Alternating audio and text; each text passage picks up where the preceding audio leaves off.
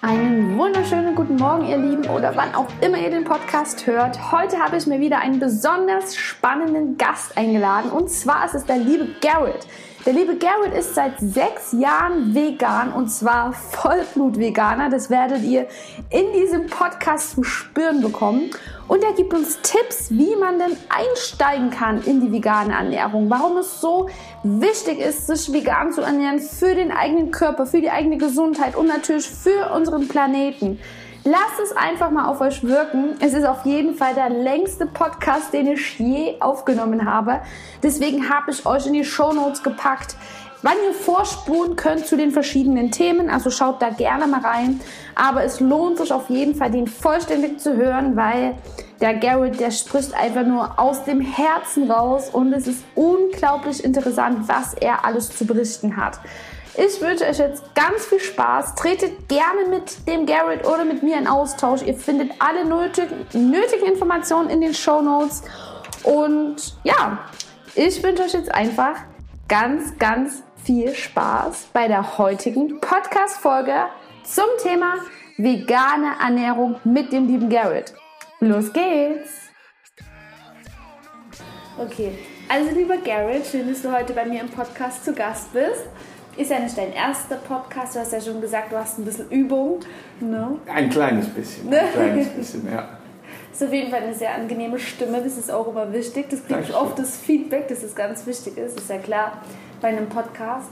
Ne, und wir reden heute über das Thema vegane Ernährung. Und ich habe mir dich eingeladen, weil du schon sechs Jahre vegan bist. Und das ist richtig krass, weil heutzutage gibt es natürlich so viele Möglichkeiten. Es gibt nicht nur Tofu, sondern es gibt alles. Veganen Lachs, Burger, Pizza. Also die, eat the rainbow, sage ich nur. Und vor sechs Jahren war das natürlich anders. Und deswegen erzählst du uns heute so ein bisschen deine Story. Aber bevor wir damit beginnen, stell dich doch einfach selbst mal vor. Ja, vielen Dank. Äh, auch danke, dass ich hier sein darf. Ich bin sehr gerne beim Podcast und äh, unterhalte mich gerne angenehm mit netten Menschen. Von daher wirklich vielen Dank. Ähm, wie du schon gesagt hast, ich heiße Gerrit. Gerrit, wie ihr wollt, mein Name wird auf äh, x-zählige, unzählige Arten und Weisen ausgesprochen. Ähm, und ich bin, wie du richtig gesagt hast, seit sechs Jahren vegan. Mein Weg zum Veganismus hat schon einige Jahre vorher begonnen. Allerdings ähm, damals noch gar nicht so unbedingt mit dem Ziel, Veganer zu werden. Ich habe so vor rund zehn Jahren so einen generellen, ich würde mal sagen, kompletten Lebenswandel vollzogen oder begonnen. Begonnen wahrscheinlich äh, geht das sowieso ein ganzes Leben lang. Und habe dann relativ lange gebraucht, bis ich dann so bei ähm, 100% vegan ankam. Das ist jetzt ungefähr eben sechs Jahre her. Und ähm, mein erster Schritt war damals, vor rund zehn Jahren, dass ich montags bis freitags vegan gelebt habe. Ich war zu der Zeit noch ganz regulär berufstätig. Ich habe ähm, früher, ich sag mal, alles, was unsere kapitalistische Gesellschaft so hergibt an Berufsgruppen, äh, mitgenommen. Alles ist vielleicht ein bisschen übertrieben, aber einiges, so die ganz typischen kaufmännischen Dinge. Ich habe in der Versicherungsbranche gearbeitet, in der Autobranche, Immobilienbranche, im freien Handel. Ähm, und war, ähm, ich würde mal sagen, habe so ein durchschnittliches Berufs-Business-Leben geführt mit dem Fokus auf Geld verdienen mit dem Fokus auf viele materielle Dinge. Sport war immer, schon wirklich seit sehr, sehr jungen Jahren, äh, ein sehr großer Bestandteil in meinem Leben. Also ich habe irgendwie mit vier, fünf Jahren angefangen, im Verein Sport zu machen und habe auch da verschiedene Sportarten durch. Und ähm, ja, und dann war das eine Zeit lang sehr geldverdienlastig, Sport war untergeordnet und irgendwann kam aber so diese, diese Müdigkeit des, äh, des, des, dieses Alltags ist so über mir zusammengebrochen, würde ich sagen. Das war eben so rund vor zehn Jahren. Ein bisschen länger vielleicht sogar inzwischen her, weil erst kam so ein kleines Tief noch, bevor ich dann vor zehn Jahren mein Leben angefangen habe zu ändern. Also sagen wir mal so, vor zwölf Jahren habe ich irgendwie gemerkt, dass so wie ich lebe, das macht gar keinen Sinn für mich. Ja. Auch wenn ich das mir selbst so ausgesucht habe, hat sich das wie so eine Sackgasse angefühlt. Und ähm, davor habe ich mir um Dinge wie Umwelt, Ethik, äh, Nächstenliebe, überhaupt keine Gedanken gemacht. Ich war, würde ich sagen, ein relativ überheblicher Mensch. Ich war auch äh, sehr verurteilend anderen gegenüber. Ich habe im Prinzip den Wert eines Menschen daran bemessen, was für einen Erfolg im klassischen gesellschaftlichen Sinne, sage ich mal, dieser Mensch hatte und so und war komplett anders gepolt, als ich das heute bin. Also ähm, es ist für mich, wenn ich das jetzt so erzähle, auch immer ein bisschen selbstmerkwürdig, weil ich mich da kaum noch reinversetzen kann, wie sich das anfühlt. Ich weiß aber schon noch, dass es so gewesen ist. Ja. Und ähm, ja, dem, diesem Wandel ähm, ging eine, ich würde mal sagen, mittelschwere Depression voraus äh, mit diesen ganzen Sinnesfragen, wofür das alles und auch so ein bisschen Versagensgefühle, dass ich nicht das erreicht habe, was ich mir mal so als Ziele gesteckt hatte. Und ähm, heute bin ich für diese Phase sehr, sehr dankbar. Die hat ungefähr ein Jahr gedauert und war wirklich extrem schwierig für mhm. mich. Da war das volle Programm dabei, was man sich unter solchen Phasen vorstellt. Naja, und dann ähm, habe ich dank meiner Mutter, schrägstrich meinen Eltern, ähm, so ein bisschen die Augen geöffnet bekommen, was unseren Umgang mit Tieren betrifft. Das heißt, meine Mutter hatte mich schon sehr lange gebeten, dass ich weniger Fleisch esse. Ich habe extrem viel Fleisch gegessen. Ich war, ähm, mein Lieblingsrestaurant, mein Standardrestaurant, würde ich fast sagen, war so ein Steakhouse in Frankfurt. Mhm. Ich bin ja in Frankfurt am Main geboren und aufgewachsen. Und jede Mahlzeit beinhaltete tierische Produkte. Durch das äh, damals stärker Richtung Bodybuilding mein Sport gewesen, habe ich halt auch extrem viel gegessen und extrem viel tierische Produkte eben auch. Und dann hat mir meine Mutter eine Doku gezeigt, die relativ seicht war, die so ein bisschen wirklich nur so berührt hat, was in der ganzen Nutztierhaltung alles so los ist, aber sehr oberflächlich. Das hat aber bei mir gereicht, um auszulösen, dass ich gesagt habe, boah, das passt nicht. Das, ich mag Tiere, ich liebe Tiere. Wenn ich, mhm. ich bin ja ein Stadtkind, aber wenn ich irgendwie eine Kuh auf der Weide gesehen habe, dann wollte ich die am liebsten knuddeln. Und ich dachte, okay, also irgendwas machst du falsch, das kann nicht sein. Und habe dann ähm, recherchiert, weil mein Ziel war nicht in dem Moment, ich will aufhören, das zu essen, sondern mein mhm. Ziel war, wie kann ich das denn essen, ohne gegen meine eigene Wertevorstellung, dass mhm. Tiere das nicht verdient haben, was wir ihnen antun, zu handeln. Und habe aber dann relativ schnell gemerkt, es geht halt einfach nicht. Mhm. Ja. Bin so ein bisschen diesen, ähm, ich nenne es jetzt mal, ethischen Bauernhöfen oder Bauern auf den Leim gegangen, habe dann gedacht, okay, ich reduziere eben stark. Wie gesagt, montags bis freitags habe ich dann vegan gelebt. Ich habe Milch direkt gestrichen, ähm, zwei, drei andere Produkte auch noch und habe auch an den Wochenenden reduziert. Also ich habe das schon sehr stark reduziert, mein ähm, Intake an tierischen Produkten und habe dann das, was ich aber gekauft habe, halt dann irgendwo im Internet bei so heute finde ich das total pervers, aber bei so Bauernhöfen bestellt, wo du die Kuh praktisch siehst und sagst, ja. von der Kuh hätte ich das gerne. Das ist ja eigentlich noch schräger ist, weil du hast ja irgendwie dann nochmal einen größeren Bezug zu dem Tier, als ja. wenn du es vorher dich gar nicht ja. darum geschert hast. Aber in dem Moment dachte ich, naja gut, die hat jetzt irgendwie ein schönes Leben und der geht es ja gut und so und habe das einfach noch nicht so gesehen, wie ich es heute sehe und habe mich dann auch erstmal darauf ausgeruht und war damit eine Zeit lang happy und habe aber dann relativ schnell gemerkt, dass äh, mich das irgendwie stört, dass ich, also ich habe dann so relativ schnell, das hat bestimmt zwei Jahre gedauert, bis ich irgendwann gemerkt habe, irgendwas ist mit mir. Und dann habe ich das versucht zu verstehen, weil am Anfang wusste ich nicht, was es ist und habe dann gemerkt, immer wenn ich, immer wenn ich dann äh, tierische Produkte gegessen habe, fühle ich mich danach schlecht. Nicht körperlich, also mir war nicht, mir war nicht übel oder sowas, sondern irgendwie hatte ich so ein mentales Down danach. Wieso hast du so lange noch an dem Fleisch festgehalten? Weil ich so sehr geliebt habe. Also der Geschmack war ja, geil. Du hast wahrscheinlich gedacht, ein Steak, das ist männlich, du brauchst Proteine. Das männlich war das nicht. Das männlich war es bei mir wirklich nicht und das Proteine auch nicht. Dafür war ich zu sehr in dem Thema Ernährung drin und wusste auch mhm. damals, dass ich ähm, Protein aus allen möglichen Quellen bekommen. Ich muss aber trotzdem sagen, äh, dass ich einfach dachte, weil nochmal, jetzt gehen wir ja schon irgendwas zwischen 10 und 8 Jahren zurück, da war Veganismus noch nicht die Aufklärung so wie heute, ja. beziehungsweise wahrscheinlich gab es das alles schon, aber nicht so einfach zugänglich. Ne? Mhm. Und ich habe damals extrem viel Sport gemacht, wesentlich mehr als heute und habe äh, einfach gedacht, ich kann meine sportlichen Leistungen eventuell nicht mhm. aufrechterhalten und zwar nicht das Protein, weil wenn du, also wenn du ein bisschen was von Ernährung verstehst, siehst du, Protein ist überall, ja. das kann kein Thema sein. Aber ich dachte, okay, irgendwas wird es ja sein, weil alle sagen es ja. Das war wirklich so und auch gerade ähm, dann so im Umfeld und im sportlichen Umfeld haben halt wirklich alle auf mich eingeredet, das geht mit dir bergab, wenn du, du musst es essen, du mhm. musst und so. Das war so, oh Gott, oh Gott, was, wenn die recht haben. Ne? Also es war dieses, ich will meinen, meinen Sport nicht, nicht zurückstellen aber vordergründig war es der Geschmack. Ich habe Fleisch ja. so krass geliebt vom Geschmack. Ähm, ich konnte mir nicht vorstellen, dafür immer darauf zu verzichten. Und deswegen habe ich so lange gegen meine, gegen meine innere Stimme, die geschrien hat, hör auf damit, hör auf damit, so lange dagegen bin ich noch angegangen, mhm. bis ich irgendwann einfach gemerkt habe,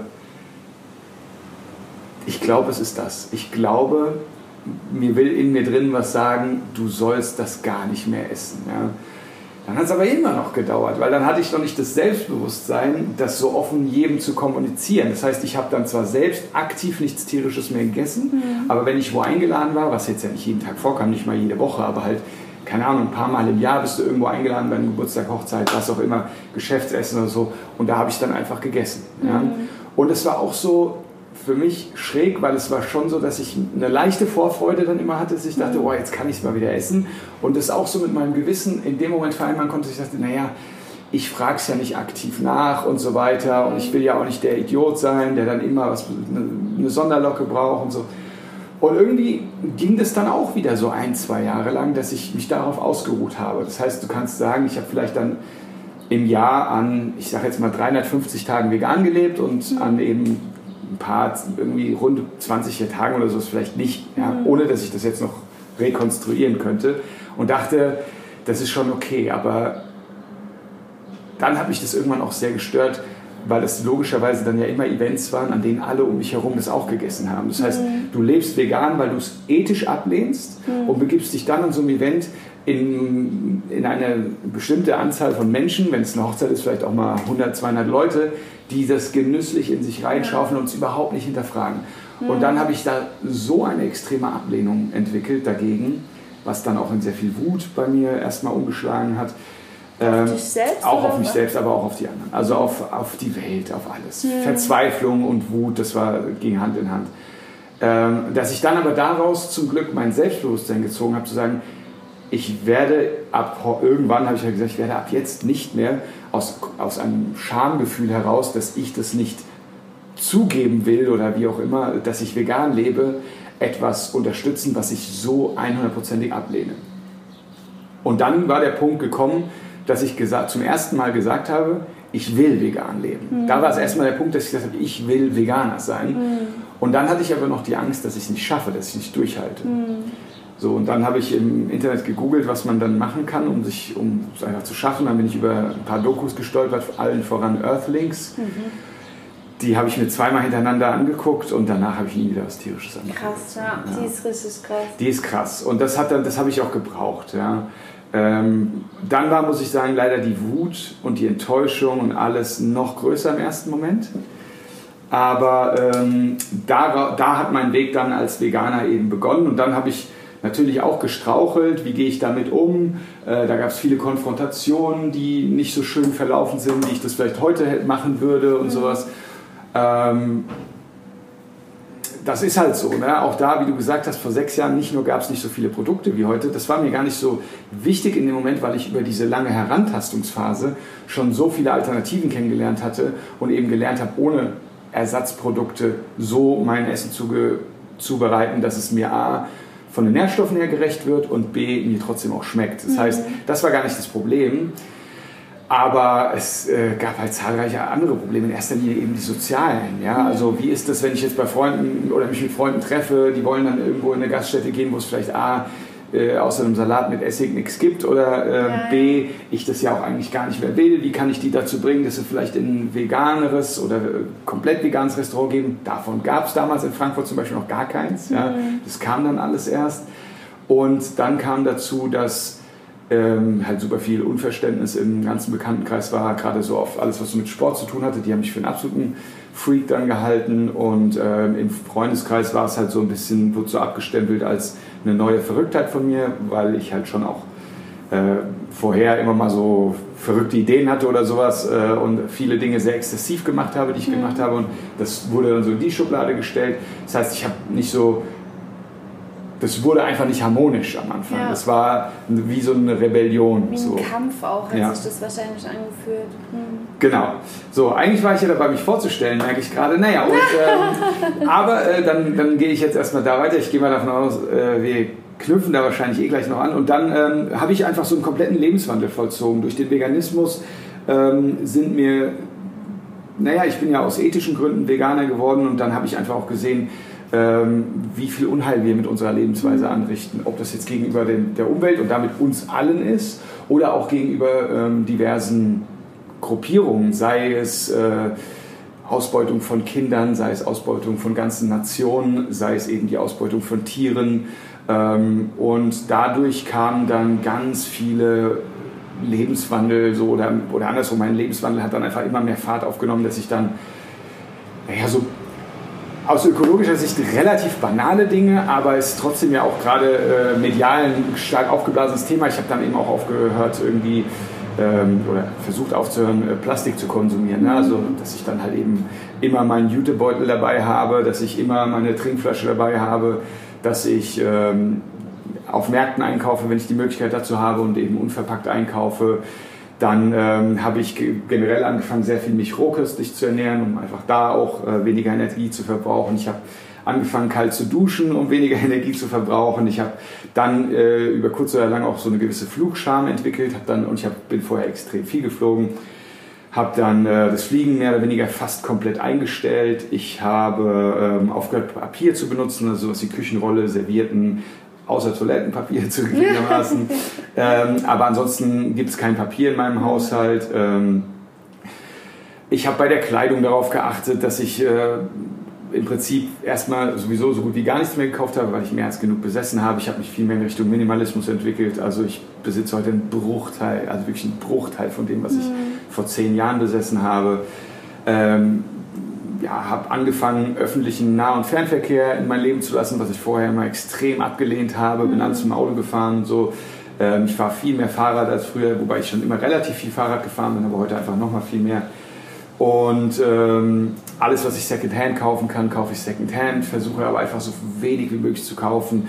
Ich habe einen Seifeblock, den ich für alles benutze. Ich mache mein Waschmittel selbst. Und es kam dann alles. Da kam so eins zum anderen, ja. weil ich einfach gedacht habe, da sind so viele Stellschrauben, die zwar alle im Verhältnis zum veganen Leben extrem klein sind. Und deswegen würde ich sagen, wenn du, wenn du aktuell noch nicht vegan lebst und willst was für die Umwelt tun, brauchst du nicht anfangen, dein Waschmittel selbst herzustellen, weil das fällt nicht ins Gewicht. Ja. Also wenn, ich habe es gerne mal so beschrieben, wenn ich in einem sinkenden Schiff sitze und ich, teilweise muss ich sagen, betrachte ich unsere Welt so ein bisschen als ein sinkendes Schiff und ich habe einfach ein Loch und das Loch ist größer als alle anderen 500 Löcher, die noch drin sind, zusammen. Mhm. Und zufälligerweise habe ich für dieses Loch auch noch genau den richtigen Deckel, dann stopfe ich erstmal dieses Loch so. Mhm. Ja? Und das ist halt der Veganismus. Es gibt nichts, was die Umwelt stärker negativ beeinträchtigt als der Konsum tierischer Produkte. Das ist einfach das, was unsere Welt am meisten zerstört.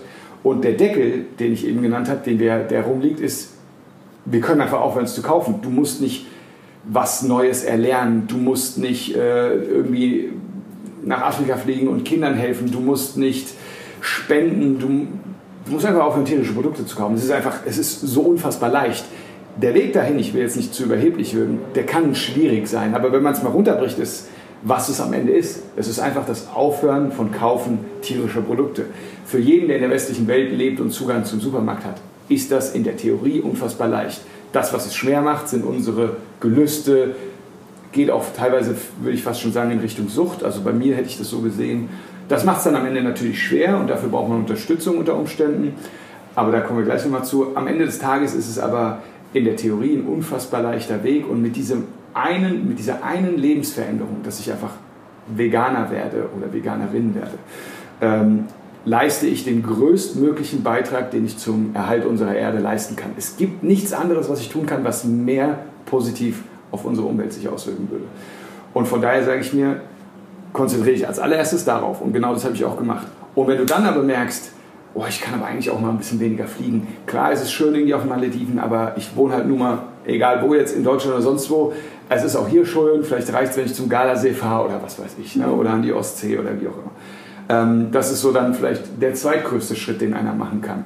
Der drittgrößte ist vielleicht generell Auto weniger nutzen. Und dann sind wir irgendwann bei, ich verzichte so gut es geht auf Plastik, ich verzichte vielleicht auf ähm, Papier, würde ich dann sagen, ist das nächste. Und dann kommen so, so Nuancen wie ich stelle Waschmittel selbst her oder sowas. Ne? Mhm. Und ich erlebe das halt manchmal, dass sich Leute halt voll darauf fokussieren. Mhm. Oder das klassische Beispiel sind auch die, die Strohhelme. Um Fisch zu schützen, haben wir auf Strohhelme zu konsumieren und essen aber weiter Fisch. Also das mhm. ist so absurd wie nur sonst was. Und jeder, der es schafft, seinen Bias mal komplett daraus rauszunehmen und das objektiv zu betrachten, wird erkennen, dass das der krasseste Schwachsinn überhaupt ist. Mhm. Also bevor ich aufhöre, ähm, Strohhalme zu benutzen, hör auf, Fisch zu essen. und wenn du dann auch noch aufhörst, Strohhalme zu benutzen, nice, ja. mach das. Aber fokussiere dich erstmal aufs Aufhören, Fisch zu essen. Ja. So, ja? Und so weiter und so fort. Und ähm, ich versuche halt immer so der Priorität nach, der Gewichtigkeit nach ähm, Dinge abzuarbeiten Und das hat mich eben alles dann zu dem Menschen gemacht, der ich eben heute bin, dass ich super wenig konsumiere, dass ich bei allem, was ich tue, ähm, was auch manchmal anstrengend sein kann, aber das ist halt so mein Naturell, ähm, den ökologischen Effekt hinterfrage und mich auch wirklich frage, kann ich es vielleicht besser machen und dann auch, egal ob es umständlicher oder auch teurer oder sonst was ist, den Weg vorziehe und sowas. Und ähm, ja, und heute ist mein Lebensinhalt, ähm, also ich betrachte mich als Tier- und Umweltaktivist. Das ist mein heutiger Lebensinhalt, also hat gar nichts mehr mit dem zu tun, was ich früher mal gemacht habe. Geld, was so früher mein, mein Hauptfokus war, mein Motor, der mich angetrieben hat, bedeutet mir super wenig, weil ich einfach merke, dass ich ganz wenig davon brauche, um glücklich zu sein. Und ähm, andere Dinge, die jetzt auch ja in Richtung Geld gehen, also gerade so materielle Dinge, ob ich jetzt eine schicke Kleidung trage oder sowas, ein teures Auto fahre oder so, sind so Dinge, die ich, wenn ich sie sehe, hier und da immer noch mal schön finden kann. Also egal ob jetzt Mann oder Frau, ich kann mal angucken und sagen, uh, der ist top oder die ist top gekleidet, sieht gut aus ähm, aber es ist nicht mehr so, dass ich sage, ich will das auch. Mhm. So, ne? Also ich kann irgendwie etwas immer noch würdigen, was ich früher auch unbedingt selbst haben wollte, aber eben ohne diesen zwanghaften Wunsch, das auch immer alles selbst haben zu müssen, mhm.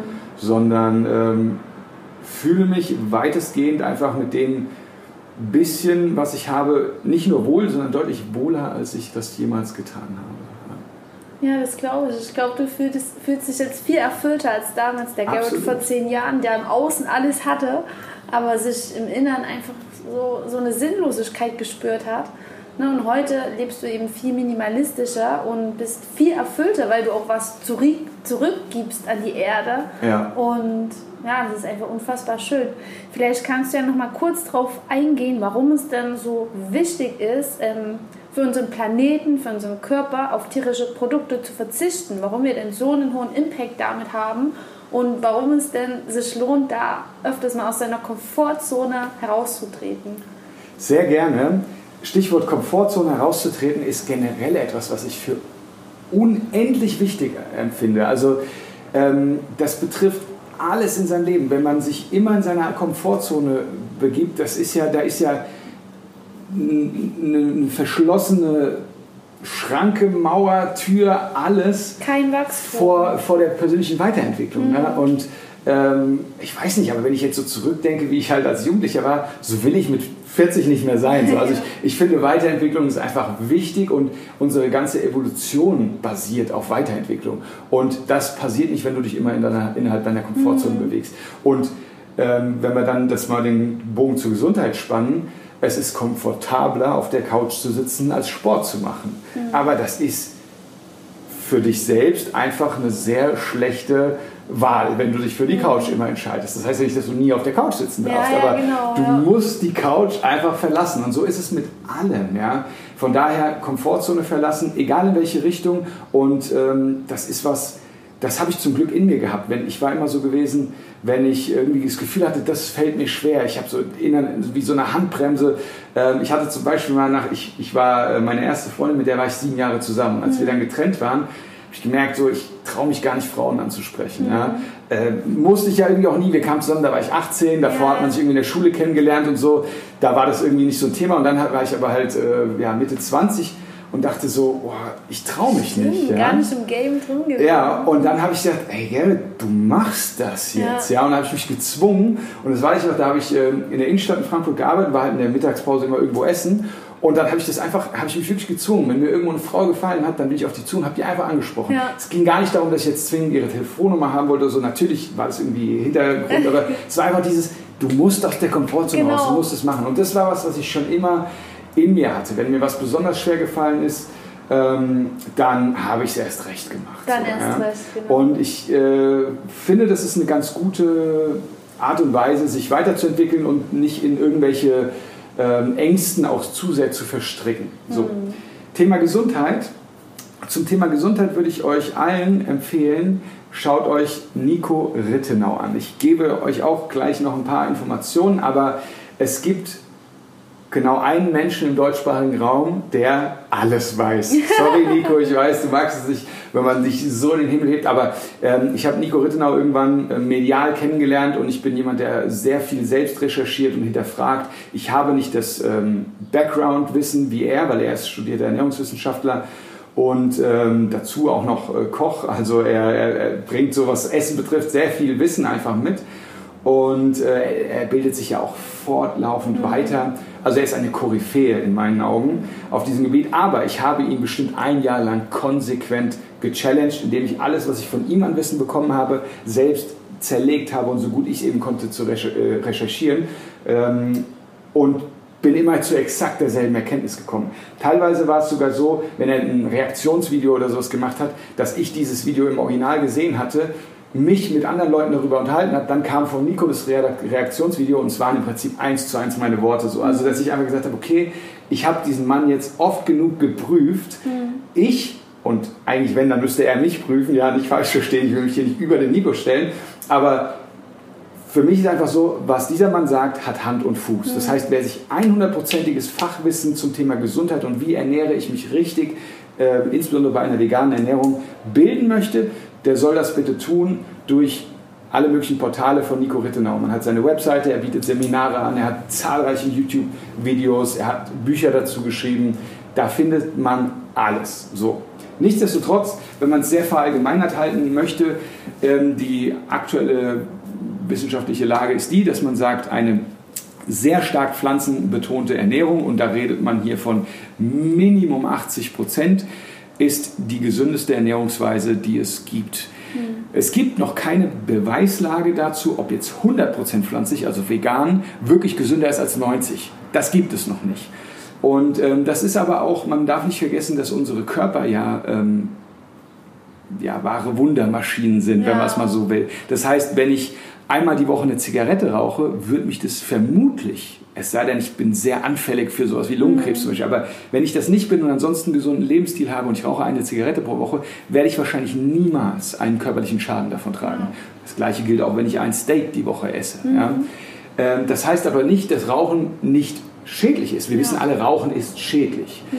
Aber der Körper kann das eben verkraften und auch so, dass er keinen Schaden davon trägt, wenn man es in einer ganz geringen Dosis tut. Und das Gleiche gilt für tierische Produkte. Ja.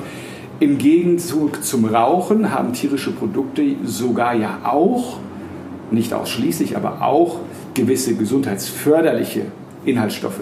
Diese findet man aber eben alle auch in Pflanzen, ohne gleichzeitig sich die gesundheitsschädlichen mit mhm. äh, aufzunehmen, wie zum Beispiel Cholesterin oder, ähm, oder gesättigte Fettsäuren oder ähm, auch die Frage tierisches, pflanzliches Protein, da gibt es auch viele äh, unterschiedliche Ansätze. Mein Kenntnisstand ist der, dass tierisches Protein für uns einfach schlechter verdaulich ist. Es hat zwar diese höhere biologische Wertigkeit, weil sie dem unseren Muskelfleisch ähm, sehr nahe kommt, aber das ist nicht das Entscheidende, was Protein für uns gut oder schlecht macht. Die biologische Wertigkeit äh, auch alles sehr jetzt verallgemeinert, da geht es ja um, die, um das, die, die Abdeckung des vollständigen essentiellen Aminosäureprofils. Das kann ich mir über ein Stück Fleisch in einem Lebensmittel, wobei ich das gar nicht als Lebensmittel ansehen will, ähm, ein, äh, zuführen. Ich kann aber auch einfach verschiedene pflanzliche Lebensmittel zuführen, die vielleicht einzeln betrachtet diese Wertigkeit nicht haben, aber dann kombiniert eben schon. Abgesehen davon gibt es auch pflanzliche Lebensmittel, die auch diese biologische Wertigkeit mit sich bringen. Na, also ähm, es ist nicht den tierischen Produkten vorbehalten, nur eben, man muss ganz klar sagen, objektiv betrachtet, tierische Produkte sind nicht nur gesundheitsschädlich. Aus meiner Sicht sind sie in keinster Weise gesundheitsförderlich. Also es gibt nichts, was man daraus braucht. Äh, alles, was wir aus tierischen Lebensmitteln äh, bekommen können, bekommen wir auch und in der Regel sogar besser, wenn wir es richtig tun, auch aus pflanzlichen. Ne? Und ähm, wenn wir uns einfach nur die, die Krankheitsbilder der, der westlich lebenden Menschen anschauen, ähm, da ist der Konsens mittlerweile sehr, sehr, sehr eindeutig, mhm. dass die ich glaube sogar, ich habe irgendwo gelesen, dass es die neun der zehn häufigsten Todesursachen in der westlichen Welt durch tierische Produkte, durch die Zuführung tierischer Produkte begünstigt werden. Neun von zehn Todesursachen, ja, die du mit wiederum einer rein pflanzlichen Ernährung abwehren könntest. So. Also das ist sehr, sehr, sehr eindeutig. Und ja, nochmal, minimalste Kleinstmengen tierischer Produkte haben vermutlich keinen gesundheitlich nachteiligen Effekt. Aber, ähm, und genau deswegen ist der gesundheitliche Aspekt für mich auch gar nicht das Hauptausschlaggebende, weil mhm. Ähm, mir persönlich ist meine Gesundheit zwar super wichtig, aber auch ich esse ab und zu Schokolade und Eis und Chips und was auch immer. Natürlich alles vegan, aber deswegen ist es ja nicht gesund. Ja. Das heißt, gesundheitliche Motivation ist schön und wenn einer aus gesundheitlichen Gründen sich vegan ernährt, freue ich mich darüber genauso. Ich bin nur der Meinung, das ist die am wenigsten nachhaltige Art und Weise, warum ich mich vegan ernähre, weil es gibt kaum jemanden, der nie aus gesundheitlichen Gründen mal sagt, heute lasse ich mal fünf gerade sein mhm. und gönn mir was. Ne? Und wenn das dann eben was Tierisches ist, finde ich das halt sehr schade, weil die aus meiner Sicht wichtigste Motivation, sich vegan zu ernähren, ist einfach die ethische Komponente. Mhm. Und das Verrückte dabei ist, so sehr sich die groß, ja, Mehrzahl der Menschen ja bis heute dagegen wehrt, im Grunde stimmt, stimmt mir annähernd jeder zu. Weil wenn sich jemand dem Thema so sehr öffnet, mhm. dass er wirklich frei von Vorurteilen, mit einem offenen Mindset sich das anhört und anschaut und so weiter, habe ich es noch nicht einmal erlebt, noch nicht einmal. Und ich habe wahrscheinlich tausende solcher Gespräche geführt aufgrund meines Aktivismus und sowas, dass jemand sagt, das ist völlig okay, was da passiert. Die meisten sagen dann, ja, aber ich mhm. kaufe ja nur da und so. Das heißt, die haben irgendwelche Illusionen, die halt nicht der Wahrheit entsprechen, die sie sich aber, die sie so unbedingt glauben wollen, dass sie sie halt auch nicht weiter hinterfragen. Und ich war selbst Opfer davon, ne? hatte ich ja gesagt, dass dann bei irgendwelchen Bauernhöfen dafür 100 Euro das Kilo Rindfleisch bestellt habe, weil ich dachte, den Tieren geht es jetzt wirklich gut. Natürlich geht es denen besser, aber wenn wir ganz ehrlich sind zu uns selbst und das runterbrechen, und wir wissen, wir brauchen keine tierischen Lebensmittel und wir essen es ausschließlich, weil es uns gut schmeckt. Und über, versuchen jetzt mal wieder zu verstehen, was es bedeutet, jemanden zu töten. Ja? Boah, und ja. dann, dann muss man sich mal überlegen, wir sagen, uns schmeckt etwas hm. und dafür sind wir bereit, einem anderen Lebewesen sein Recht auf Leben zu verwehren. Diese Tiere sind ja nicht kurz vorm Alterstod und selbst dann würde ich es immer noch als falsch ansehen. Diese Tiere sind ja entweder kleine Babys oder junge Erwachsene. Egal welches Tier du nimmst. Ähm, diese Tiere haben maximal ein Drittel ihrer Lebensspanne erreicht. Und dann dieses Argument, ja, es waren glückliche Tiere. Also wenn jemand glücklich ist, ihm sein Leben zu nehmen, ist doch eigentlich noch falscher als jemanden, der sowieso von morgens bis abends nur auf die Fresse kriegt. Das ist ja fast schon eine Erlösung. Ja? Und das hast du bei glücklichen Tieren, das Argument fällt ja irgendwie weg.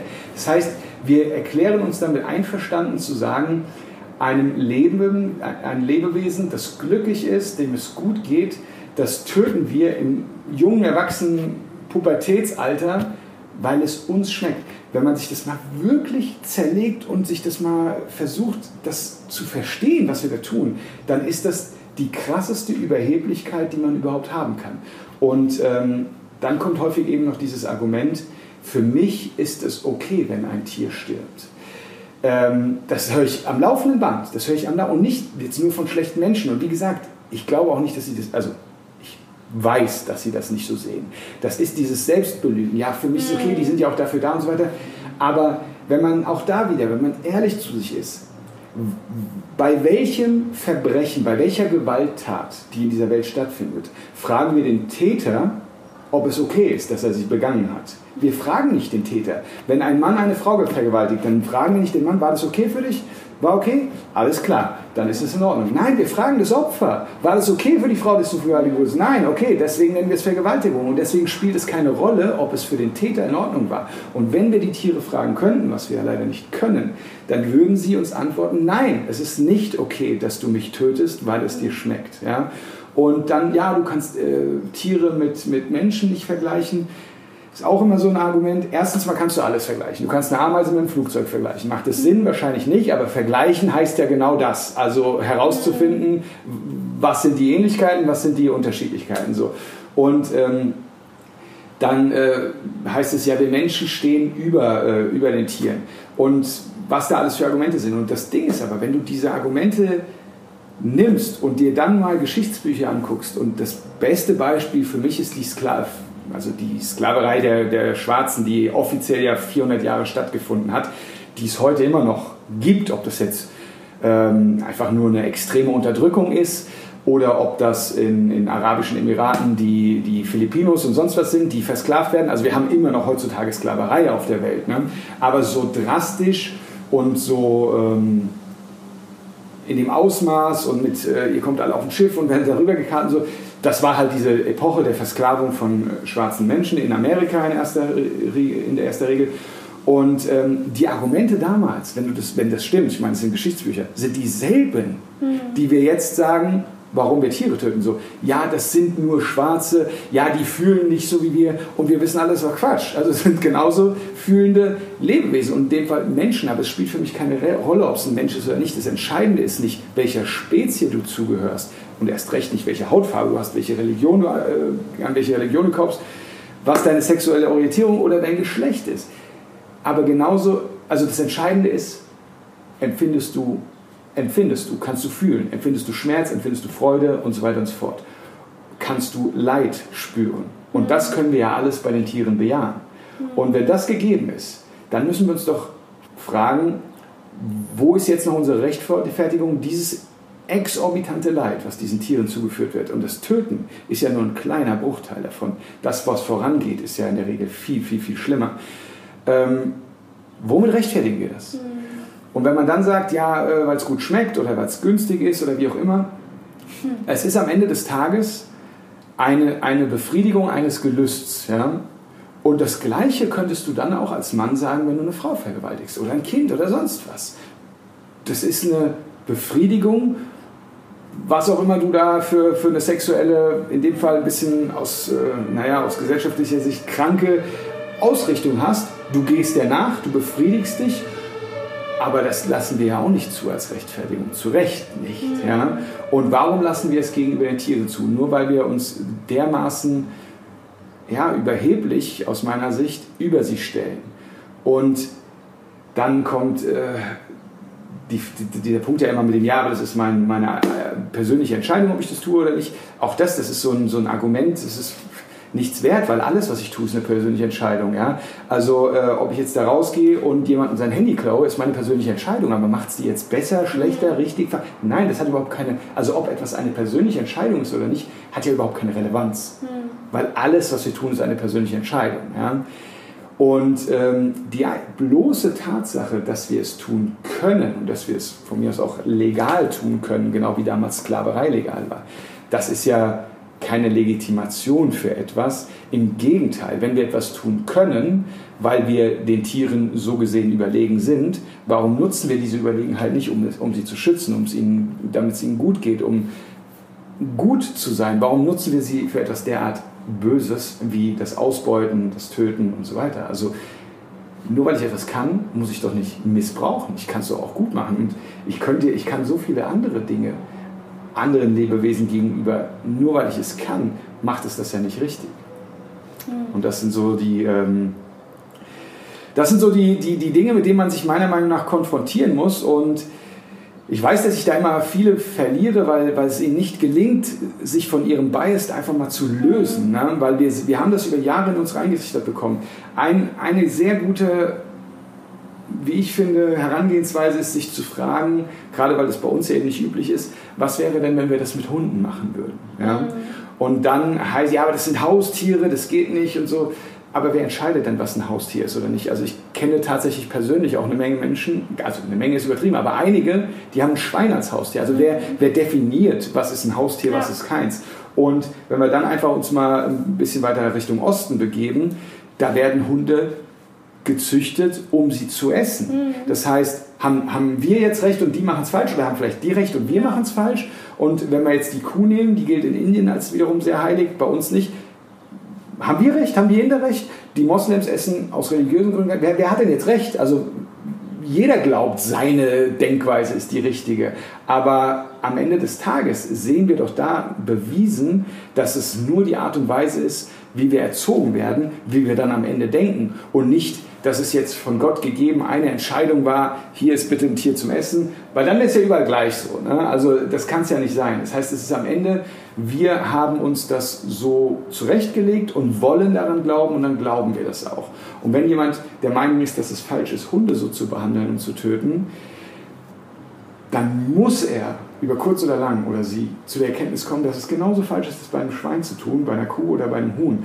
Und ähm, ich kann aus eigener Erfahrung sagen, der letzten Jahre, weil ich ähm, viel, einige Monate in Summe in so Gnadenhöfen ähm, auch gelebt habe und ausgeholfen habe, wenn du ein Schwein behandelst wie ein Hund, dann behandelt dich ein Schwein auch, wie du es von einem Hund kennst. Wenn du eine Ziege behandelst wie ein Hund, dann behandelt dich diese Ziege auch, wie du es von einem Hund kennst. Mhm. All diese Tiere, es spielt wirklich keine selbst Hühner, es spielt keine Rolle. Du kannst zu denen genauso eine innige Beziehung aufbauen wie zu einem Hund. Ich habe es live erlebt, immer und immer wieder, weil es, es, ergibt sich einfach. Du hast dann ein Tier, um das du dich besonders kümmerst, weil es von der Herde nicht angenommen wird, weil es krank ist, was auch immer du entwickelst eine Bindung zu dem. Und ich hatte zum Beispiel in einer Herde von vielleicht 100 Hühnern, mhm. war ein besonders schwaches Huhn, was, also der war noch jung, ähm, was äh, viel von den anderen leider auch äh, angegangen wurde und sowas. Und wenn ich da zum Füttern rein bin, kam der sofort angerannt, hat sich bei mir auf den Fuß gesetzt und dann bin ich mit Eimern da und mit dem Huhn auf dem Fuß durch diese, durch diese ähm, das Gehege, sage ich mal, habe die gefüttert und dann habe ich mich immer noch mal dahingelegt und hat sich bei mir hier auf, aufs Herz, auf die Brust gelegt und hat geschlafen, bis ich raus bin. Und das jeden Tag und er kam sofort angerannt und hat sich gefreut, mich zu sehen. Wie ein Hund. Und das habe ich mit allen möglichen Tieren erlebt. Und der einzige Unterschied, den wir machen, ist, den machen wir. Also wir sagen du ja, du nein. Es gibt ihn aber faktisch nicht. Mhm. Und das ist etwas, das musste irgendwie in den Leuten wachkitzeln, dass sie das, dass sie das verstehen ich versuche das halt, indem ich solche Geschichten einfach transportiere. Also zum Beispiel jetzt hier in so einem Podcast oder auch bei, bei so Gesprächen. Wir haben, auch wenn wir solche Videos zeigen, wir haben zum einen in der Regel Videos eben aus der Nutztierhaltung, wir haben genauso auch Videos von solchen Gnadenhöfen. Ich sage, guck mal, hm. so würde das Tier normalerweise agieren. Und das ist das, was wir ihm zugestehen. Ja? Und äh, gibt ja zum Glück viele Menschen, die dann wirklich in dem Moment die Augen öffnen und dann kommt sehr häufig äh, die Fähigkeit von uns Menschen, dass sie dann sagen, oder nicht sagen, sondern es ist einfach wieder in den Hintergrund gerückt. Ja. Ne? Das kennen wir ja alle. Wir, wir nehmen uns, was weiß ich, ob es zu Neujahr ist oder sowas, irgendwie was vor und ziehen es zwei Wochen lang durch und dann kommt der Alltagsstress und irgendwann ist es weg und irgendwann haben wir vergessen, dass wir es überhaupt vorhatten. Und so geht es den Menschen häufig auch damit. Und deswegen finde ich es unfassbar wichtig, das immer und immer und immer wieder zu zeigen und vorzutragen. Und wie gesagt, ich habe noch nicht einen Menschen, noch nicht einen erlebt, der sagt, mhm. das ist völlig richtig. Viele Menschen reden sich gerne ein und glauben es dann wirklich auch, dass sie das ja nicht verursachen, weil sie nur Bio, nur beim Metzger oder all mhm. diese, diese ähm, Ausreden, die am Ende des Tages wenig bis keinen Unterschied machen und daran auch wirklich glauben, dabei vergessen, dass sie genauso essen gehen und eben nicht hinterfragen, wo das herkommt, dass der Metzger genauso zum, beim selben Schlachthaus sein, sein Fleisch bezieht wie der Supermarkt. Die Leute denken irgendwie automatisch, weil es vom Metzger kommt, würde es dem Tier besser gegangen sein. Das kann sein, das muss aber nicht sein. Nur weil es vom Metzger ist, ist das halt überhaupt kein Kriterium. Ja? Mhm. Und ähm, aber wir wollen es glauben, weil keiner will an seine Ernährung rangehen. Keiner will, ja. will da wirklich was verändern. Und so glaubt man halt so lange wie möglich äh, das, was man glauben will. Und deswegen ist Aufklärung das A und O. Und naja, es werden ja zum Glück immer mehr Menschen, die ja, aufwachen. Auf jeden Fall. Also danke auf jeden Fall, dass du uns die ethischen Gründe so nahegebracht hast. Man merkt auf jeden Fall, dass sich das bewegt und es hat auch mich Absolut. sprachlos gemacht und das passiert nicht so oft. ich würde gerne noch ein bisschen ähm, auf die Ernährung mit eingehen. Ja. Also oft ist ja auch ein Argument, dass es für uns Menschen natürlich ist, Fleisch zu essen. Ne? Wenn man mal in der Evolution zurückgeht, wir waren Jäger und Sammler. Ne? Das ist ja heute, die Forschungsarbeiten zeigen ja auch so ein bisschen was anderes. Ne? Kannst du da vielleicht noch mal drauf eingehen? Ja, sehr gerne, weil ich das Argument liebe. Weil zum einen ähm, das, ist, das ist ein super gutes Beispiel für das, was wir eigentlich eben auch gerade hatten, dieses, man will einfach sich an irgendwas festhalten. Weil wenn Natürlichkeit für mich als Mensch, der das vorträgt, ja, aber es ist natürlich und deswegen mache ich es, wenn Natürlichkeit wirklich dein Kriterium wäre, dann würdest du weder Auto fahren, noch fliegen, noch in der Wohnung wohnen, noch Kleidung tragen und so weiter und so fort. Das heißt, bei all den Dingen, die uns gefallen, die wir gerne wollen, akzeptieren wir ohne es zu hinterfragen, uns von der Natürlichkeit so weit weg zu bewegen, wie wir noch können. Zu fliegen ist das Unnatürlichste, was ich mir vorstellen kann. Aber wenn ich in Urlaub will, dann will ich das tun und dann gibt es kein Hinterfragen. Ja. Aber in der Wohnung wohnen, mit warmem Wasser zu duschen, das ist alles nicht natürlich. Selbst Kleidung tragen, wenn wir so zurückgehen, ist nicht natürlich. Autofahren, na, selbst Fahrradfahren ist schon nicht natürlich. Ja? Aber das alles ist zu meinem Vorteil, das sind alles Dinge, die ich machen will, also hinterfrage ich nicht. Ja. Jetzt kommt aber die Ernährung, die will ich ja nicht aufgeben. Und auf einmal heißt, oh, das ist aber unnatürlich, deswegen kann ich das nicht machen. Abgesehen davon, dass das Argument in sich nicht stimmt, aus meiner Sicht, ähm, sieht man mal, wie inkonsequent wir sind als Menschen, weil das Argument könnte ich ja nur von jemandem gelten lassen, der mit einem hier, mit einem, äh, wie heißt diese Blätter nochmal, also weißt du, ich meine, so ein Blatt ja. vom Genitalbereich durch die Gegend läuft und den Wald wohnt. So heißt es? Bei Tarzan heißt es Popolam. Alles klar. ähm, Feigenblatt hat man, glaube ich, genau. Ich Oder weiß so. nicht. Auf jeden Fall, ähm, dann würde ich sagen, okay, dieser Mensch sucht die Natürlichkeit. Jetzt können wir in die Debatte darüber gehen, ist das wirklich natürlich? Mhm. Aber jemand, der völlig unnatürlich lebt, warum kommt er mit einem Natürlichkeitsargument? Das macht überhaupt ja. keinen Sinn. Ja? Aber gut, gehen wir trotzdem darauf ein. Und dieses, der Mensch hat schon immer. Also, wenn ich mir jetzt vorstelle, ich bin ein Mensch, ich bin nackt und ich habe nichts, dann muss mir mal einer erklären, wie dieser Mensch es geschafft hat, so eine Kuh zu erlegen. Weil wir sind ja biologisch gesehen weder Omnivoren noch Carnivoren. Jeder Omnivor oder Carnivor hat ja von der Natur biologisch alles, was er braucht, um ein solches Tier A zu erlegen und dann auch zu verspeisen und auch zu verdauen. Wir haben nichts davon. Ja? Wie haben wir das denn dann bitte gemacht?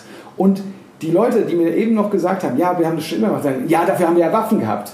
Okay, wir kamen also auf die Welt und da lag ein Speer oder was. Ja? Wir haben den irgendwann entwickelt und haben es dann gemacht und wir haben es für unendlich viele Jahre gemacht. Ja, darauf kann ich mich einlassen, aber nicht schon immer. Weil bevor wir Waffen und Werkzeuge entwickelt haben, haben wir garantiert kein Fleisch gegessen. Weil wir sind überhaupt nicht biologisch dazu fähig gewesen, das zu tun. Und das vergessen die Leute. Das heißt, das schon immer beginnt, das ist auch wieder dieses, so wie ich es haben will, ne, das schon immer beginnt da, wo wir die Fähigkeiten dazu hatten. Und was ist denn mit der Zeit davor? Die gilt nicht, oder was? Mhm. Okay. Naja, gut, aber ähm, das heißt, ja, wir haben es für einen unfassbar langen Zeitraum gemacht.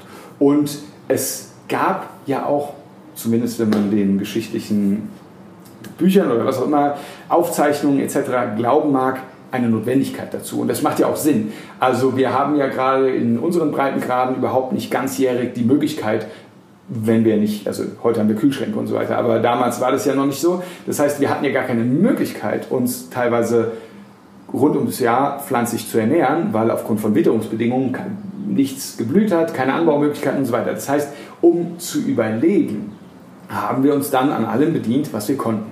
Und dafür haben wir eben Waffen entwickelt, Werkzeuge entwickelt, haben Jagen gelernt.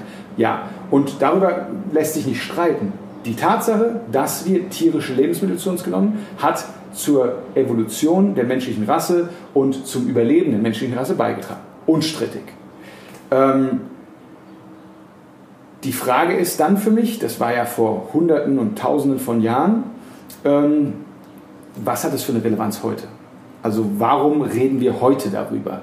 Äh, es macht halt für mich keinen Sinn, weil ja, damals mussten wir es, aber Fakt ist ja jetzt auch, und das ist ja mehr als erwiesen, wer das abstreitet, dann muss ich sagen, okay, dann musst du weiter recherchieren. Also es ist ja mehr als erwiesen, dass es heute eben nicht mehr notwendig ist. Das heißt, warum reden wir über eine Zeit, die einfach nicht mehr existiert? Ja? Mhm. Es gibt sicherlich zahlreiche andere Dinge, die damals notwendig waren ähm, die wir heute ja auch nicht mehr machen, ja. weil wir sie nicht mehr machen müssen. Also von daher, das Natürlichkeitsargument ist für mich nicht per se eins. Und das nächste ist, und das, was viele halt damit assoziieren, natürlich ist gleich besser. Und das ist ein Druckschluss. Mhm. Natürlich ist nicht gleich besser.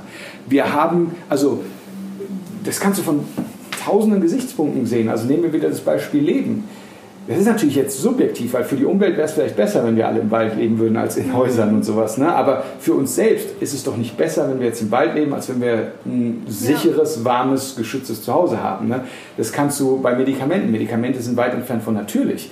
Aber ist es nicht besser, dass ich ein Medikament nehme und dadurch weiterleben kann, als wenn ich jetzt äh, sterben würde? Operation, all das ist nicht natürlich. Ja? Ähm, also natürlich ist nicht automatisch besser. Das mag unter Umständen mal in Einzelfällen so sein. Bei der Ernährung würde ich das nicht so sehen, weil äh, wenn wir jetzt selbst uns nur in der pflanzlichen Ernährung bewegen, ähm, wäre es ja natürlich, wenn ich nichts supplementieren würde. Jetzt hat sich die Welt aber nur mal so entwickelt, wie sie sich entwickelt hat. Und wir betreiben Ackerbau, wie wir ihn betreiben. Und die Böden sind ausgelaugt, weil wir es eben über Jahrzehnte auch nicht ideal gemacht haben. Und jetzt haben wir nun mal mangelnde Nährstoffe in unseren Böden. Hm. Jetzt kann ich sagen, ich will mich aber natürlich ernähren und deswegen ja. supplementiere ich nicht und dann habe ich eine genau. Mangelentscheidung, dann werde ich krank und dann sterbe ich. Oder ich kann sagen, naja, es ist zwar nicht natürlich, aber wenn ich supplementiere, dann kann ich gesund lange leben. Mhm. Aus meiner Sicht ist das besser, auch mhm. wenn es nicht natürlich ist. Also dieses Natürlichkeitsargument an sich macht für mich keinen Sinn. Ich hoffe, das war verständlich. Das hast du mega, mega gut erklärt, also wirklich.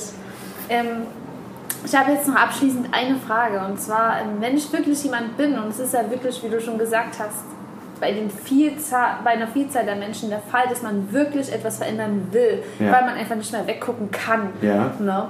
Ähm, wie kann ich denn wirklich, wenn ich regelmäßig noch Fleisch oder Fisch esse und vielleicht denke, ich muss dann auf meinen Sushi verzichten, auf meinen Pizza verzichten, ich bekomme zu wenig Proteine, habe vielleicht einen Nährstoffmangel, wie kann ich denn wirklich so Schritt für Schritt eine vegane Ernährung in meinen Alltag integrieren, ohne das Gefühl zu haben, dass ich irgendwie geschmacklich oder auch von den Nährstoffen her auf irgendetwas verzichten muss? Ja, also ähm, bei, einem, bei einer Umstellung von heute auf morgen würde ich sagen, ähm, ist das nur dann möglich, wenn du vom Mindset so eingestellt bist, dass du wirklich sagst, ich will das nicht mehr. Weil dann wirst du subjektiv das nicht als Verzicht wahrnehmen. Mhm. Ne? Wenn du aber an dem Punkt nicht bist, wird es dir vorkommen wie ein Verzicht. Am Ende des Tages, rein objektiv betrachtet, ist es ein Verzicht. Wir verzichten auf tierische Produkte. Und ähm, für all diejenigen, die sagen, ich möchte was machen, aber eben noch nicht so weit sind, ähm, ich kann mich da ja sehr gut hineinversetzen. Bei mir hat es ja auch sehr lange gedauert. Und denen würde ich Folgendes empfehlen um sich nicht zu sehr zu verzetteln, was die einzelnen Nährstoffe betrifft, weil man kann sich so ausgewogen ernähren, dass man außer B12 nicht wirklich was supplementieren muss. Ich habe bis vor sehr kurzer Zeit außer B12 nichts supplementiert und meine Nährstoffwerte sind top im Blut und in den Speichern und so weiter und so fort. Aber ich habe mich extrem damit auseinandergesetzt und ernähre mich entsprechend danach. Ne? Wem das zu anstrengend ist, äh, meine Empfehlung auch da wieder, geht auf die Webseite von Nico Rittenau er hat zwei Multinährstoffe, die extra für Veganer zugeschnitten sind, entwickelt. Mhm. Den einen gibt es bei Natural Sunday, den anderen gibt es bei VivoLife. Ähm, wenn man, man kann auch direkt auf deren Webseite gehen und den kaufen. Allerdings, ähm, da ich Nikos Arbeit sehr, sehr schätze und ich glaube, jeder, der sich jetzt dem Nico annähernd, wird das genauso sehen, kann man ihn einfach unterstützen, indem man über seine Webseite den Link anklickt dann äh, zahlt man selbst exakt den gleichen Preis, nicht einen Cent mehr, aber der Nico erhält eben eine kleine Provision dafür und das sei ihm hoffentlich gegönnt. Also ich hoffe, dass mir da jeder zustimmt, dass ihm das gegönnt sei. Und kauft euch so einen Multinährstoff. Ja? Dann nehmt ihr auch da. Ja. eine Kapsel am Tag oder bei dem äh, Vivo Life sind es äh, zweimal ein Pülverchen am Tag, irgendwie mit in, in Smoothie, mit ins Müsli, völlig wurscht, direkt ins Wasser. Also kann man zunehmen, sich nehmen, wie man will, mehr oder weniger. So, und dann habt ihr so eine gewisse Grundversorgung potenziell kritischer Nährstoffe. Ähm, was nicht mit drin ist, sind Omega-3-Fettsäuren. Das würde ich dann noch zusätzlich als äh, Supplement empfehlen. Also das sind zwei Supplemente, die ich empfehlen würde. Ein Multinährstoff und einmal Omega-3. Und dann kann ich mich im Prinzip erstmal, ohne es mich zu sehr damit auseinandersetzen, so ernähren, wie ich will und habe keine Gefahr, keine große Gefahr, irgendeinen Nährstoffmangel ähm, mich darauf zuzubewegen. Es gibt ja noch andere Gründe. Ich kann eine Unverträglichkeit haben oder sowas. Das kann immer sein. Das sollte man im Auge behalten. Aber wenn jetzt alles gesund ist und so weiter und man nicht ansonsten nur Pommes isst, dann ist man mit diesen beiden Supplements völlig bedient. So, und dann ähm, würde ich einfach sagen, äh, meine Empfehlung wäre, wenn ihr, wenn ihr das glaubt, dass ihr das schaffen könnt, mir hat das nämlich extrem geholfen anfangs, macht zum Beispiel montags bis freitags vegan. Bei mir war das damals so, ich war so in meiner beruflichen Routine drin, ich habe dann einfach vorgekocht, ähm, das ist auch was, ja, das ist am Anfang merkwürdig und so, aber das, man kriegt eine Routine rein und das bisschen Vorkochen, am Ende des Tages, wenn du regelmäßig kochst, kochst du ja sogar kürzer, weil du einfach eine größere Menge kochst. Mhm.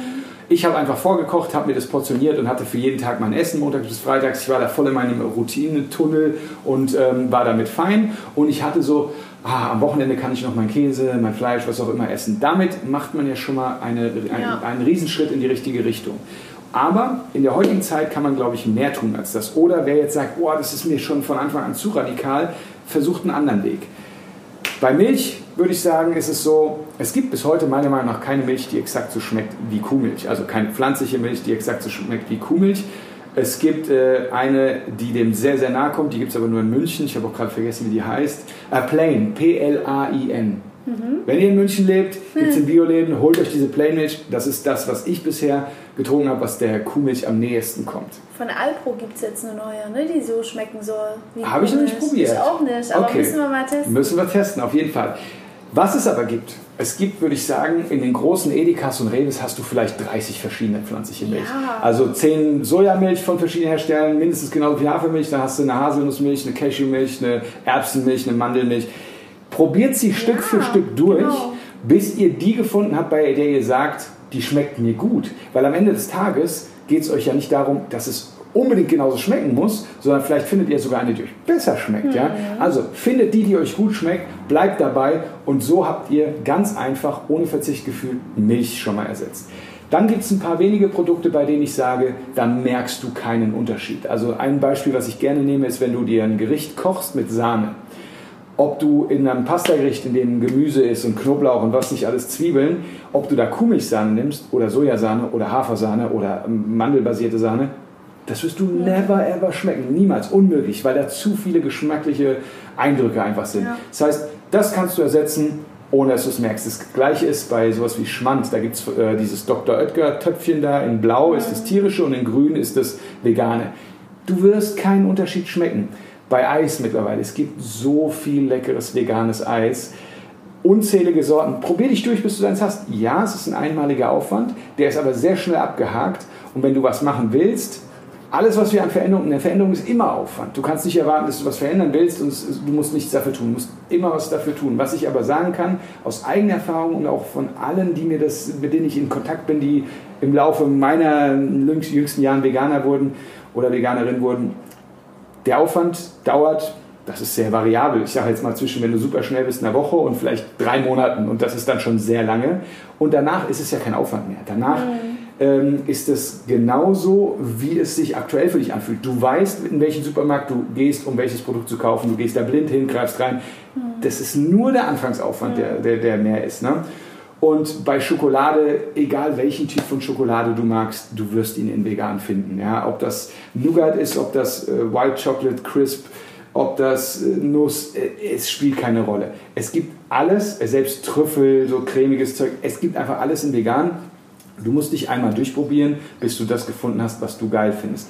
Und da wirst du wahrscheinlich, so im Schnitt würde ich sagen, wird jeder ein Drittel bis zwei Drittel, irgendwas dazwischen, was er aktuell an tierischen Produkten zu sich nimmt, ersetzen können, ohne das Gefühl zu haben, zu verzichten. Was zum Beispiel richtig krass auch sind, so, so diese Chicken McNuggets oder diese mm. Schnitzel, die du jetzt überall kaufen kannst, krass, oder dieses ja. Like Meat Döner und äh, so weiter diese Produkte schmecken so identisch. Ja. Du wirst nicht das Gefühl haben zu verzichten. Dieses Cordon Bleu von ähm, Rügenwalder zum Beispiel mhm. ist auch richtig krass. Und wenn du dir einen Burger machst und nimmst einen Beyond Patty oder Moving Mountains Patty oder wer es nicht kennt, die Bratwurst, die frische Bratwurst, wenn man so nennen will, von Lidl und auch die von Beyond Meat, wobei die von Beyond Meat ist halt super schwer zu kriegen, leider noch, aber die von Lidl hat auch nicht jede Filiale, aber die meisten haben die probiert sie. Ihr ja. werdet nicht das Gefühl haben, dass ihr auf etwas ja. verzichtet. Und wenn dann am Ende, vielleicht sagen wir mal noch ein Drittel oder vielleicht ist es ja sogar auch weniger, übrig bleibt an tierischen Lebensmitteln, die euch zu schwer fallen am Anfang, dann freut euch erstmal, dass ihr es geschafft habt, so viel zu reduzieren. Durchlauft diesen Prozess, das wird euch automatisch beflügeln. Ihr werdet merken, krass, das war viel leichter, als ich dachte. Ich habe gedacht, ich muss verzichten. Ich habe gedacht, das ist so schwer. Und diesen Anfangsaufwand, den ihr hattet, der, der, der, geht in Vergessenheit und wenn man es richtig macht, kann der auch Spaß machen. Man kann ja auch sagen, cool, ich gehe jetzt in den Supermarkt und euphorisch daran gehen ja. und oh geil, jetzt kann ich das probieren, jetzt kann ich das probieren, genau. das war nicht so gut, oh, das war geil. Und äh, man kann es ja auch spaßig gestalten und dann werdet ihr so beflügelt sein, dass ihr vielleicht automatisch, ohne es zu merken, von den Produkten, die euch noch schwer fallen zu ersetzen, automatisch vielleicht schon weniger konsumiert, bis ihr irgendwann mal an den Punkt kommt, in dem ihr da vielleicht auch noch mal eins ersetzt, weil diese Alternativprodukte, der Markt entwickelt sich ja weiter. Die mhm. werden ja weiter besser und größer und umfangreicher und einfacher erhältlich. Das heißt, es ist nicht so, dass ihr dann heute einen Status quo erreicht und das ist der für den Rest eures Lebens. Es geht weiter. Und mhm. bevor ihr gar nichts macht, wenn ihr es schafft, zwei Drittel zu ersetzen, ey, das ist richtig viel. Ja? Macht das, macht auf jeden Fall das, was ihr machen könnt. Versucht es mit, mit Freude anzugehen, sonst holt man sich einfach nur einen Frust und äh, was ich dann auch häufiger so an Rückfragen schon hatte, ja, und jetzt habe ich aber mal das gegessen und ich fühle mich voll schlecht, ging mir selbst auch so. Ja, ist schwierig, sich dann auch nicht so schlecht zu fühlen, aber wenn du dich so schlecht fühlst, dass du alles hinschmeißt, dann fühl dich lieber nicht schlecht, ruf dir wieder ins Bewusstsein, warum du das machst. Guck dir vielleicht nochmal Earthlings an, um dich zu motivieren und mach weiter.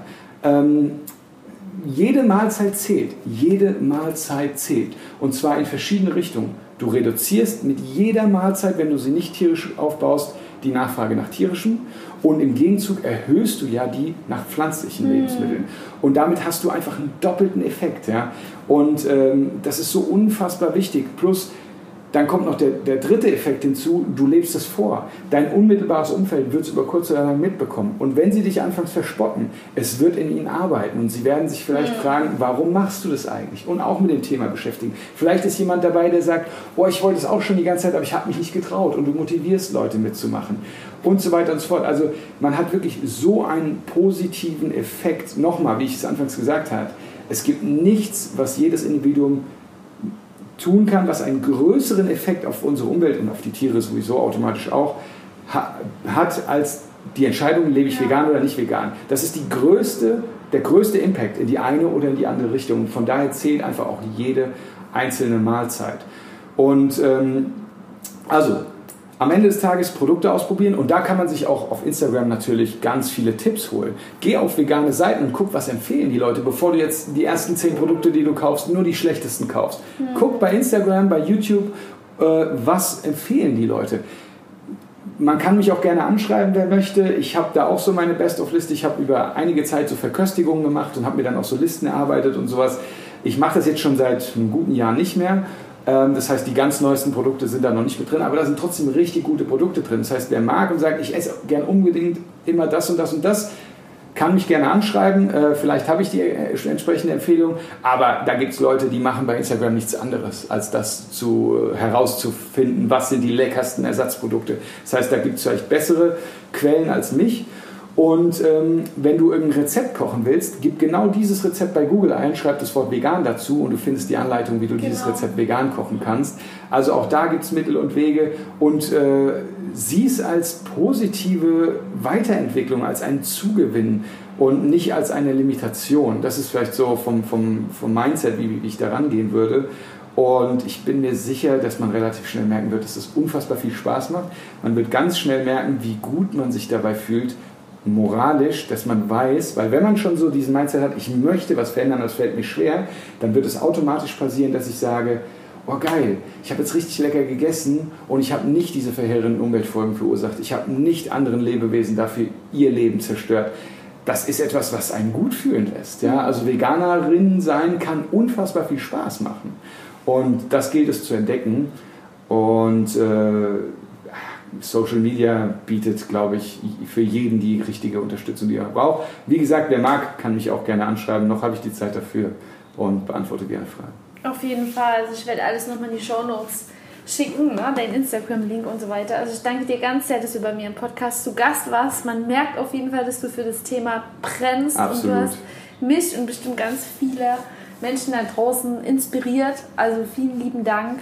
Ich danke. Ähm, Abschließend kann man sagen, dass es noch nie so einfach war, sich vegan zu ernähren. Man hat damit den höchsten Impact auf unsere Erde, auf unsere eigene Gesundheit und zudem schmeckt es unglaublich lecker und geil. Also es ist abwechslungsreich und bunt und gesund. Es macht unglaublich viel Spaß. Also verlasst öfters mal eure Komfortzone und danach werdet ihr auf jeden Fall ein geiles Gefühl haben. Darin steckt immer unglaublich viel Wachstum und ja, danke Garrett, dass du auf jeden Fall da warst. Ich werde auf jeden Fall das Buch Vegan Klischee AD, was ich auch zu Hause habe, nochmal in die Show Notes hauen und lese da auf jeden Fall mal rein.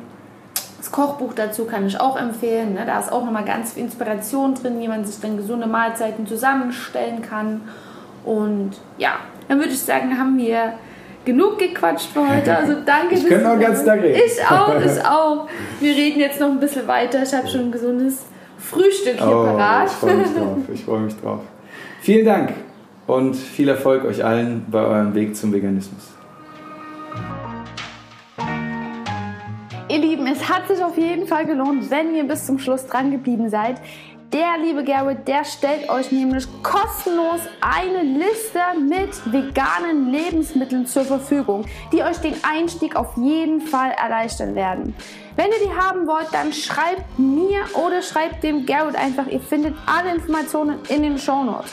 Oder wenn ihr allgemein euch mit dem Thema Ernährung, gesunde Ernährung, vegane Ernährung mehr beschäftigen wollt, dann wisst ihr, biete ich ein Coaching an, speziell für Frauen. Wir schauen uns deine Ernährung an, wir schauen, was wir verbessern können und vor allem gucken wir, wie wir das für dich geil machen können, wie wir für dich eine gesunde Ernährung in deinen Alltag integrieren können, die dir wirklich Spaß macht, ohne dass du irgendwie das Gefühl hast, auf irgendwas verzichten zu müssen. Also, wir freuen uns drauf, von dir zu hören. Wir freuen uns, mit dir zusammenzuarbeiten, mit dir zusammen den Weg zu gehen. Und ansonsten wünsche ich dir noch einen geilen Tag. Mach was draus, geh aus deiner Komfortzone raus und ja, entwickel dich weiter. Denn das ist das, warum wir auf dieser Erde sind. Deine Jenny.